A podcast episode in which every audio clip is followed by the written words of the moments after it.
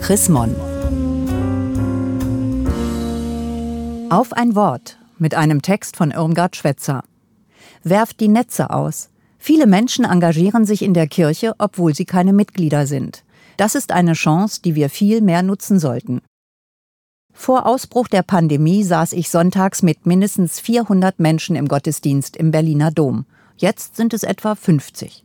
Kommen die anderen zurück, wenn wir wieder unbeschwert feiern können? Oder gefallen Ihnen die Fernseh- und Online-Gottesdienste, die in den vergangenen Monaten entwickelt wurden, so gut, dass Sie auch künftig lieber von zu Hause aus mitfeiern? Auch ich habe diese Formate schätzen gelernt und wünsche mir, dass die neue Vielfalt geistlichen Lebens bestehen bleibt.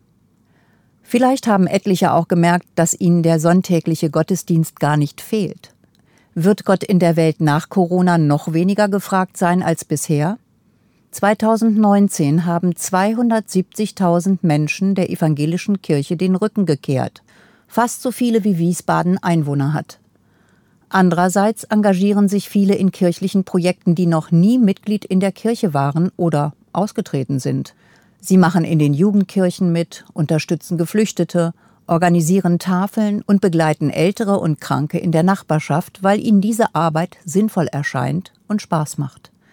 Andere besuchen zwar nie einen Gottesdienst, singen aber im Kirchenchor, weil sie die Lieder und klassischen Oratorien lieben. Von all diesem Engagement lebt unsere Kirche schon jetzt und in Zukunft hoffentlich noch mehr. Künftig wollen wir uns noch mehr mit denen verbinden, die unsere Arbeit schätzen oder sich einer Gemeinde nahe fühlen, ohne Mitglied der Kirche oder getauft zu sein. Wir wollen uns noch viel mehr als bisher als Netzwerk verstehen. Das ist der Grundgedanke von Kirche auf gutem Grund. Eine Arbeitsgruppe der evangelischen Kirche in Deutschland hat unter diesem Motto elf Leitsätze für eine aufgeschlossene Kirche entwickelt, die einen tiefgreifenden Reformprozess anstoßen sollen. Die Netzwerke sollen die klassischen Gemeinden ergänzen und über sie hinausreichen. Ich denke da an das Schiff, das die Kirche ins Mittelmeer schickt, um Menschenleben zu retten. Eine urchristliche Aufgabe. Dafür haben wir ein breites Bündnis mit kirchlichen und kirchenfernen Menschen geschmiedet. Ein anderes Beispiel sind die Fördervereine, die sich zuverlässig um die Kirchengebäude kümmern und Spenden einsammeln. Auch von solchen Kooperationen brauchen wir in Zukunft mehr. Denn klar ist, Je mehr Menschen die Kirche verlassen und keine Kirchensteuer mehr zahlen, umso mehr müssen sich Pfarrerinnen und Pfarrer auf ihren biblischen Kernauftrag konzentrieren, auf die Seelsorge, auf anspruchsvolle Gottesdienste und auf das wortmächtige öffentliche Eintreten für Menschen am Rande der Gesellschaft. Vieles darüber hinaus können und wollen wir den aktiven Christinnen und Christen überlassen und denen, die sich der Kirche in irgendeiner Weise zugehörig fühlen.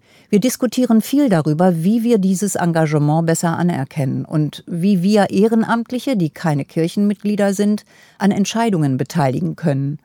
Manche Gemeinden haben die Church Card eingeführt. Dabei geht es um Identifikation und Zugehörigkeit und kleine Anreize, etwa, dass der Platz im Weihnachtsgottesdienst garantiert sein soll. Wir wollen auch die Mitgliedstreue besonders würdigen. Mir fällt da der sichere Platz in der Kita, in der evangelischen Schule oder im Pflegeheim ein. Die Welt wird sich weiter verändern, nur wenn wir uns ehrlich und glaubwürdig fragen, was Menschen zu Gott führt und was die Kirche dazu tun kann, werden auch wir uns verändern. Und wenn wir auch Antworten zulassen, die schmerzhaft sind und an liebgewonnenen Gewohnheiten rütteln.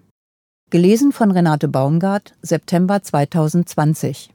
Mehr Informationen unter www.chrismon.de